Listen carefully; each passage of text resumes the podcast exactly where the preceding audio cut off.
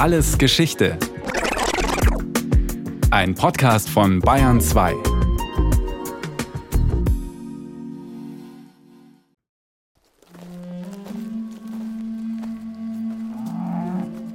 Saxio staunt immer wieder, wenn die Stadt in der Ferne auftaucht. Saxio ist fiktiv. Doch die Figur lässt sich aus archäologischen Zeugnissen konstruieren. Saxio, der keltische Bauer. Er blickt auf Cambodunum, die noch junge Römerstadt, die einmal den Namen Kempten zurückbehalten wird. Saxio weiß, mit den Römern kann man gute Geschäfte machen. Die Eroberer kaufen das Vieh aus dem Umland auf. Der Bauer trottet mit seinen Tieren bergan. Unter seinem dicken Leinenkittel gerät der kräftige Mann mit dem Vollbart ins Schwitzen. Immerhin, auf der neu angelegten Schotterstraße der Römer geht es schneller voran als auf den oft schlammigen Pfaden seines Dorfes. Und schon öffnet sich vor Saxio die weiß leuchtende, weitläufige Siedlung. Eine römische Stadt, deren durchdachte Anlage selbst Fachleute rund 2000 Jahre später noch beeindruckt. Wir erleben Cambodunum als eine zivile Gründung, eine rein römische zivile Gründung auf dem Reißbrett mit orthogonalem Straßenraster, großflächig angelegten öffentlichen Gebäuden, die von Anfang an als ziviles Zentrum dieser neu aufgesiedelten Region gedacht war und geplant war. Erklärt Maike Sieler. Sie ist die Leiterin des archäologischen Parks Cambodunum. Es muss irgendwann um 15 vor Christus gewesen sein, sagt Sieler. Damals rammte ein römischer Landvermesser seine Groma, ein antikes Vermessungsinstrument, am Hochufer der Iller in die Erde, vermutlich nahe einer keltischen Vorsiedlung. Kurz nachdem die Römer unter Kaiser Augustus das bayerische Alpenvorland eingenommen hatten. Und von hier aus wurden die großen Hauptachsen der Römerstadt eingemessen und die Wohnblöcke im rechtwinkligen Straßensystem angelegt. Die wichtigen öffentlichen Bauten platzmäßig angelegt.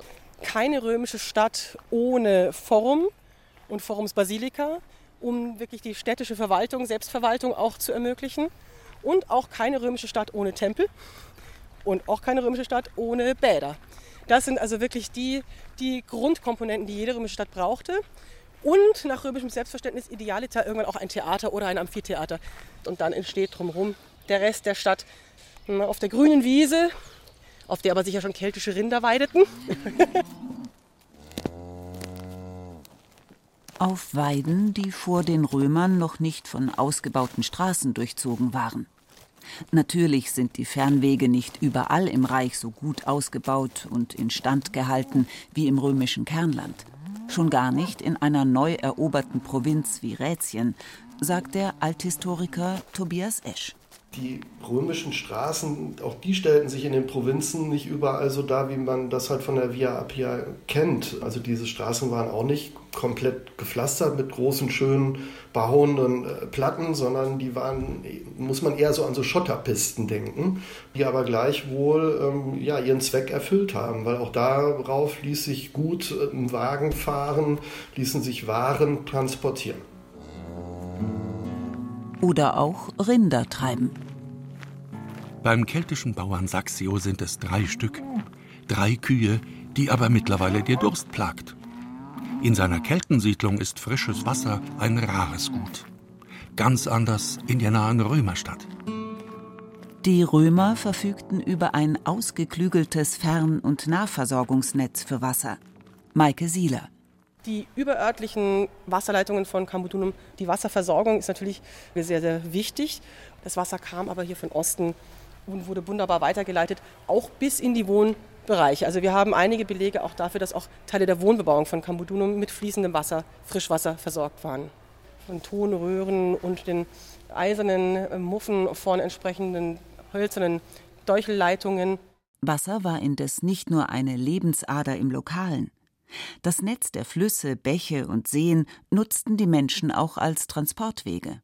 Generell in der Antike waren natürlich Wasserwege enorm wichtig. So der Althistoriker Tobias Esch. Er leitet das Kelten-Römer-Museum in Manching bei Ingolstadt. weil sich auf dem Wasser ganz einfach Transport viel schneller und kostengünstiger gewährleisten ließ als auf dem Landweg. Die Römer haben auch diesen Vorteil der Wasserstraßen, so, wo sie konnten, genutzt. Zwar haben sie für, gerade für ihre Heeresrouten und natürlich auch als Fernhandelsrouten ähm, ein unglaublich stark ausgebautes Straßennetz reichsweit etabliert, ein Fernstraßennetz. Aber dennoch war es so, dass ähm, der Handel am billigsten über die Wasserwege und am schnellsten über die Wasserwege durchzuführen war. Und auch deswegen, wo sie konnten, über Rhein und Rhone oder eben tatsächlich eben auch entlang der Küsten wurden die Waren am besten und am günstigsten verhandelt. Nur gibt es natürlich immer wieder Stecken, die dann doch über Pässe oder Landweg einfach stattfinden müssen, umgeladen werden muss von Schiff auf Wagen etc. Die Römer nutzten Wasserwege sowohl zu militärischen wie auch zivilen Zwecken. Davon zeugt ein Fund, den Tobias Esch in seinem Kelten-Römer-Museum präsentiert. Ich möchte es bezeichnen als Jahrhundertfund unsere beiden römischen Schiffswracks, die am besten erhaltenen römischen Kriegsschiffe nördlich der Alpen tatsächlich. Die hölzernen Ruderboote, etwa 16 Meter lang und nach allem, was man weiß, kunstvoll bemalt, patrouillierten auf der Donau und kontrollierten damit die Grenze des römischen Reichs. Mit dem Vorstoß der Römer ins bayerische Alpenvorland wurde zunächst die Donau zur natürlichen Nordgrenze der neuen Provinz Rätien. Bis einige Jahrzehnte später noch weiter nördlich der Limes gebaut wurde. Doch zunächst war es die Donau, die den Römern als Aufmarschbasis gegen die Stämme der Germanen diente. Damals reichte Rätien vom Schwarzwald bis zum Inn und vom Brenner bis zur Donau. Die wichtigste Militärbasis war Augusta Vindelicorum, das heutige Augsburg. Zusammen mit Cambodunum, Kempten, funktionierten diese beiden Hauptorte Rätiens in Aufgabenteilung. Im ersten Jahrhundert nach Christus hatte eben vor allem Cambodunum diese zivil, zivile Zentralortfunktion, während Augsburg noch eher militärisch geprägt war. Erklärt Maike Sieler die noch einmal die geostrategisch günstige Lage von Augsburg und Kempten hervorhebt tatsächlich dieser Standortvorteil von Cambodunum, der war ein Standortvorteil, der vor allem für die Römer interessant war. Und zwar fußend auf den Erfordernissen bei der Eroberung des Alpenvorlandes, will heißen das Anlegen von wichtigen Verkehrsrouten und Heeresrouten, Handelsrouten. Wir waren also an der wichtigsten Ost-West-Tangentiale, die ähm, über den Bodensee kommend über Cambodunum dann bis Augsburg ging und andersrum aber auch an einer der wichtigsten äh, Nord-Süd-Achsen von Italien kommend weiter hoch die Donau, in Richtung Donau dann.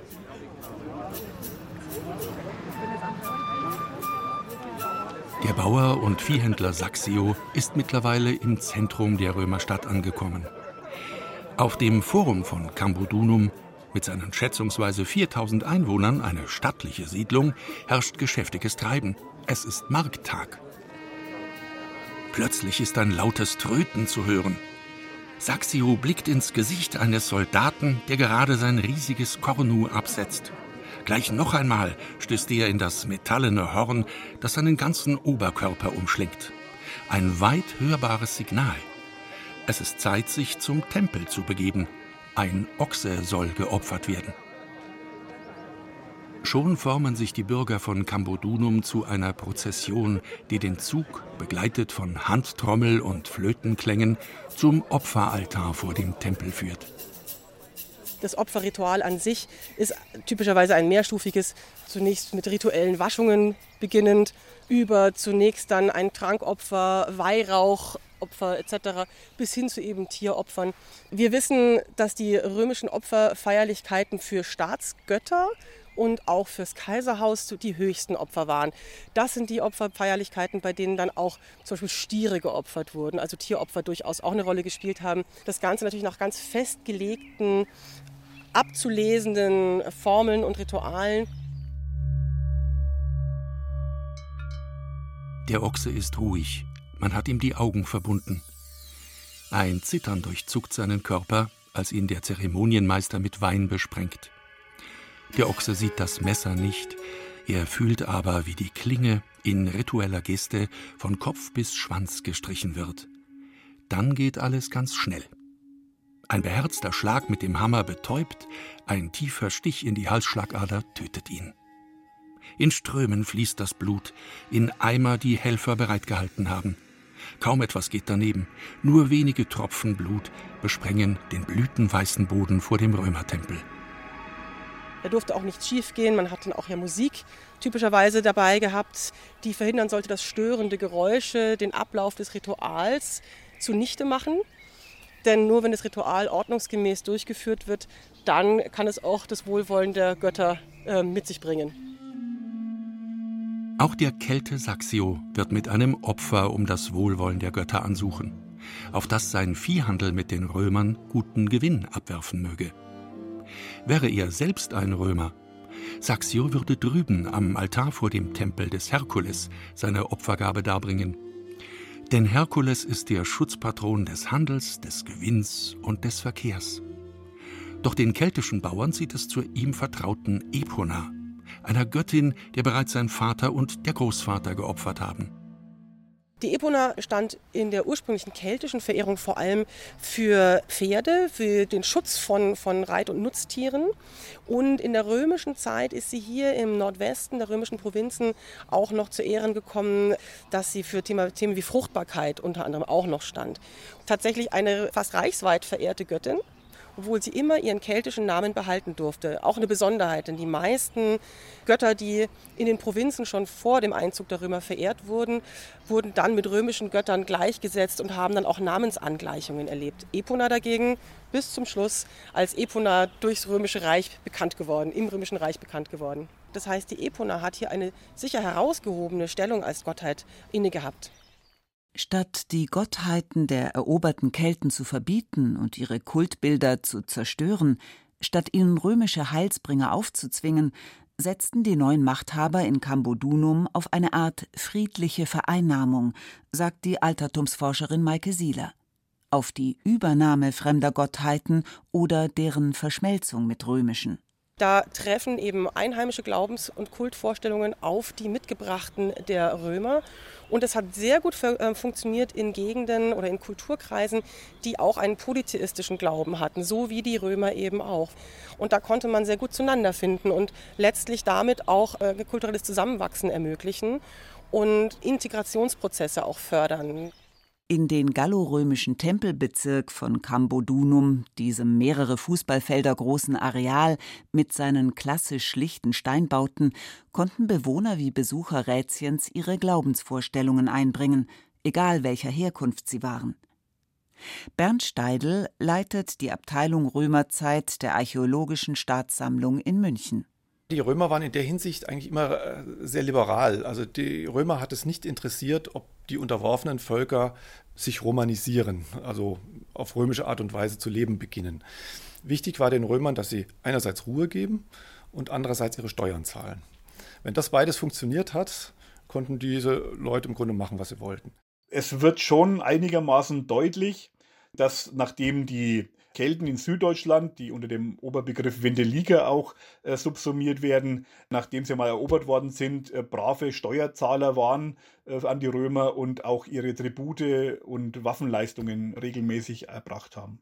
Was aber auch damit zu tun hat, dass wir in Bayern eben so eine schon gewisse Entvölkerung haben. Ergänzt der Archäologe Markus Schussmann. Er hat das Buch Die Kelten in Bayern veröffentlicht. Den keltischen Stämmen im Alpenvorland sei es im ersten Jahrhundert vor Christus zu ungemütlich geworden. Oft fielen von Norden aus plündernde Germanen ein. Der Gallische Krieg von Julius Caesar unterbrach im Westen Handelsrouten. Der Fernhandel kam zum Erliegen. Die keltische Kultur, die in städtischen Siedlungen üppig erblüht war, verdorrte. Die keltische Oberschicht zog sich daraufhin wohl in Richtung der heutigen Schweiz, ins Gebiet der Helveter zurück. Mit der verbliebenen, versprengten Landbevölkerung hatten die römischen Eroberer leichtes Spiel. Bernd Steidl. Da wurden diese Gruppen, die hier saßen, bäuerlich vor sich hin lebten, offenbar von den Römern einfach überrannt. Das muss also problemlos gelaufen sein, was man sich nur dadurch erklären kann, dass diese damals noch dort sitzende Bevölkerung eben ja, militärisch gesehen schwach gewesen sein muss und wahrscheinlich über keine soziale Hierarchie in der Form mehr verfügt hat, dass man da äh, Fürsten gehabt hätte, die zum Beispiel ein starkes Heer organisieren können. Mit den neuen Herren ist nicht immer gut Kirschen essen, merkt Saxio. Ruppig hat ein römischer Wächter einen zu aufdringlichen keltischen Straßenhändler aus dem Tempelbezirk vertrieben. Immerhin, Saxio muss sich nicht auf der Straße verdingen wie die Stoffhändler und Weber, deren dicke Gewänder die verfrorenen Südländer schätzen. Richtig dazugehören, wie einige seines Stammes, tut Saxio in Cambodunum trotzdem nicht. Nicht wie Sato, den fast alle aus seinem Dorf bewundern, der hat es vom zwangsweise verpflichteten Soldaten zum angesehenen römischen Bürger gebracht. Rund 2000 Jahre später wird der Fall Sattus der antiken Forscherin Maike Sieler als Beispiel dafür dienen, wie die Römer die Eroberten integrierten. Er ist ähm, ein Bürger erster Generation. Sein Vater war noch keltischstämmig, hatte noch kein Bürgerrecht und war wahrscheinlich durch den Dienst in den Auxiliartruppen, in den römischen Hilfstruppen dann zum Bürgerrecht gelangt für sich und seine Nachkommen. Und sein Sohn, Tiberius Claudius Sato, war dann schon römischer Bürger und konnte somit schon in die Bürgertruppen, in die Legion eintreten. Und so dürfen wir uns das auch vorstellen, die Integration, dass hier lokale Eliten integriert wurden, dass man lokale Eliten in die ähm, Stadtverwaltung mindestens eingebunden hat und ihnen letztlich damit ein Angebot gemacht hat, was sie nicht ablehnen können und damit auch Romanisierung hier auf jeden Fall stattgefunden hat.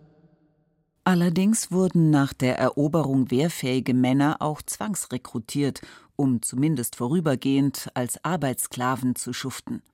Ein noch schlimmeres Schicksal erfuhr, wer im Zuge eines verlorenen Krieges in die Sklaverei geriet. Das war ein ganz übliches Vorgehen der Römer, Kriegsgefangene zu machen, die, die dann halt in die Sklaverei verkauft wurden. Erklärt Tobias Esch. Ein zwiespältiges Schicksal.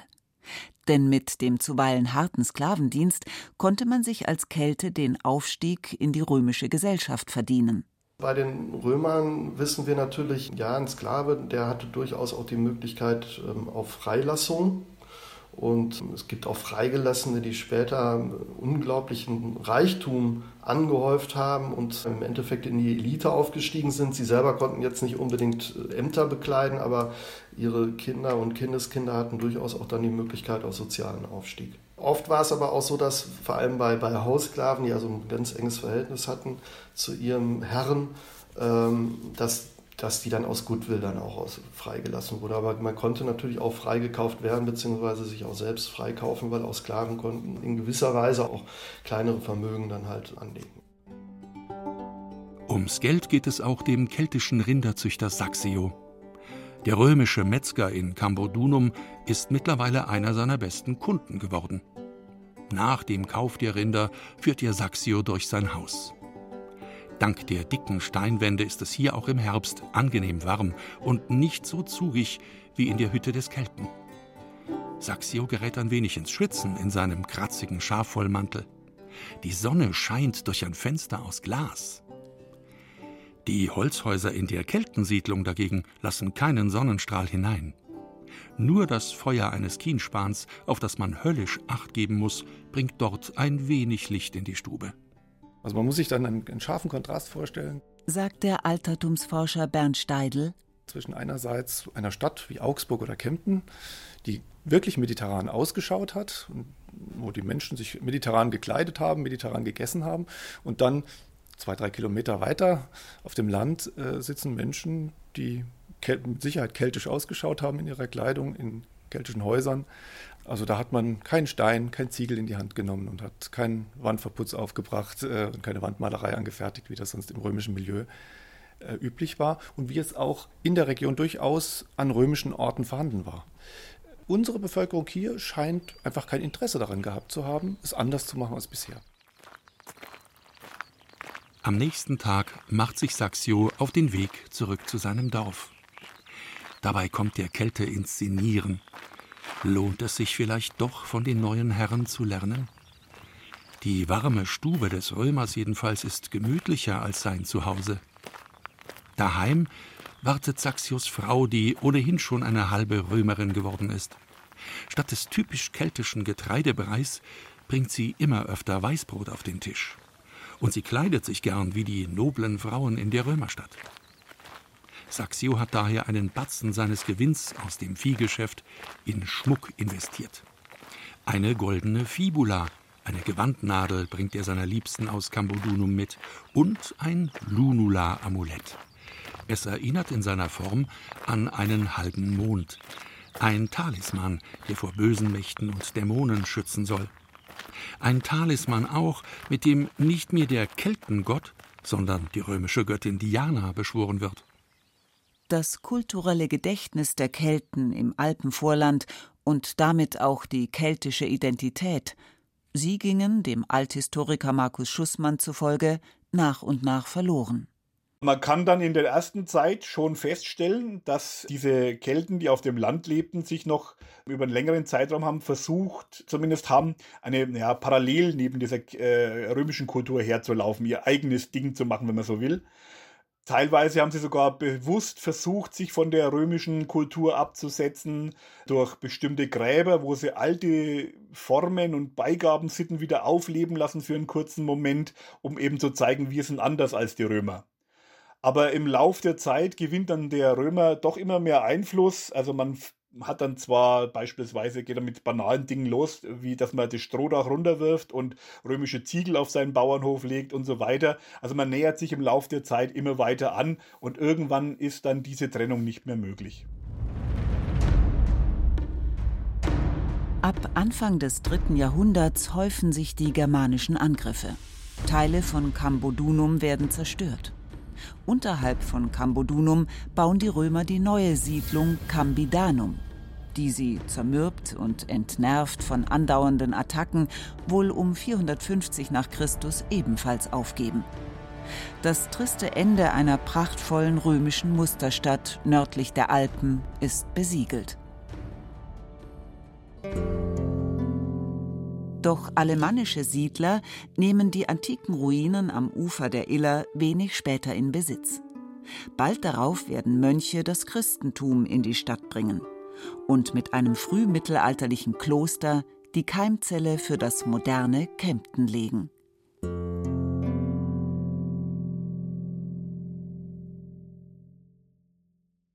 Das war Alles Geschichte, History von Radio Wissen aus der Staffel Weltmacht Rom. Diesmal mit der Folge Cambodunum, Kempten von Lukas Grasberger. Redaktion Nicole Ruchlack und Thomas Morawetz. Noch mehr Lust auf das Leben im Römischen Reich, vielleicht sogar auf ein Rollenspiel im römischen Kempten in Cambodunum? Am Sonntag, den 24. Juli, Dienstag 26. und Donnerstag 28. Juli jeweils um 19 Uhr findet auf Twitch das Rollenspiel statt Pen and Paper Cambodunum, die Suche nach dem Keltenfürst. Es wird spannend. An dieser Stelle verraten wir aber erstmal nur so viel. Es geht um die Spurensuche nach einer vermissten Person im römischen Cambodunum. Mehr Infos zum Spiel und natürlich über Kelten und Römer in Bayern gibt's auf ardalpha.de und in den Shownotes zu diesem Podcast.